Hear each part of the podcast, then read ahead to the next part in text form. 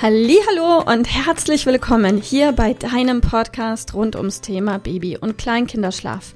Mit diesem Podcast möchte ich dich und deine Familie dabei unterstützen, Entspannung in eure vielleicht noch angespannte Schlafsituation zu bekommen, sodass Einschlafen und altersentsprechendes Durchschlafen für deine Maus zu einer einfachen und schönen Sache werden kann. Mein Name ist Miriam Ende von Mein Baby Schlaf Coaching. Ich wünsche dir ganz viel Spaß mit dieser Folge.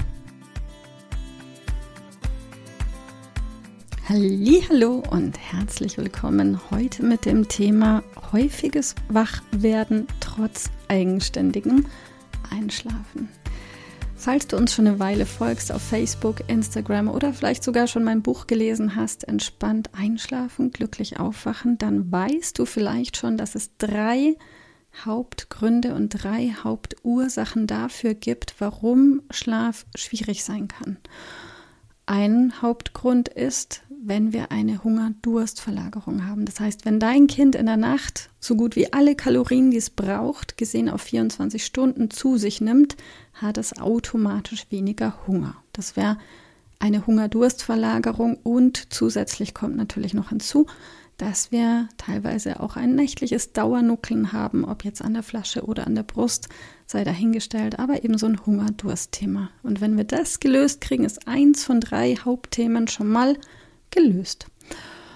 Ja, und das nächste große Hauptthema ist der richtige oder der falsche Zeitpunkt für ein Schlafangebot, egal ob tagsüber für irgendein Nickerchen, für ein Tagschläfchen oder abends fürs zu Bett gehen. So ein, Fall, ein Schlafangebot zum falschen Zeitpunkt führt einfach dazu, dass Einschlafen immer ein Gezerre ist, dass es unfassbar lange dauert, weil ein Kind entweder noch nicht müde genug oder aber schon zu müde ist und über den Punkt drüber und der Körper voller Cortisol ist, was das Einschlafen zusätzlich erschwert.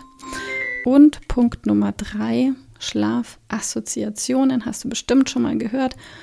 Es gibt elternabhängige und elternunabhängige Schlafassoziationen und eine Schlafassoziation ist immer genau dann, wenn eine liebgewonnene Einschlafhilfe dazu führt, dass ein Kind glaubt, in Anführungsstrichen, nur mit dieser Einschlafhilfe einschlafen oder aber wieder in den Schlaf finden kann. Lässt sich alles total leicht lösen, wenn man weiß wie und wenn man Commitment dafür hat. Und jetzt hat mich tatsächlich letzte Woche eine elendslange WhatsApp erreicht von einer ehemaligen Kundin von uns und die sagt, ich verstehe es nicht.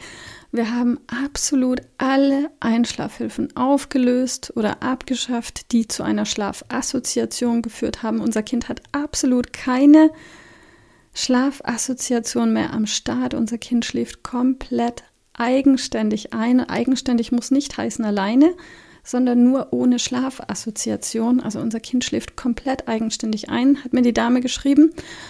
Aber es wacht trotzdem in der Nacht fünfmal, achtmal auf und ich weiß mir da nicht weiter und dann warte ich fünf Minuten und dann nehme ich es doch raus und stille es doch oder dann nehme ich es doch in die Trage und dann trage ich es doch. Und warum ich dir das sage, ist, das ist ein Knoten, den haben ganz, ganz, ganz viele im, Knopf, äh, im, Knopf, im Kopf.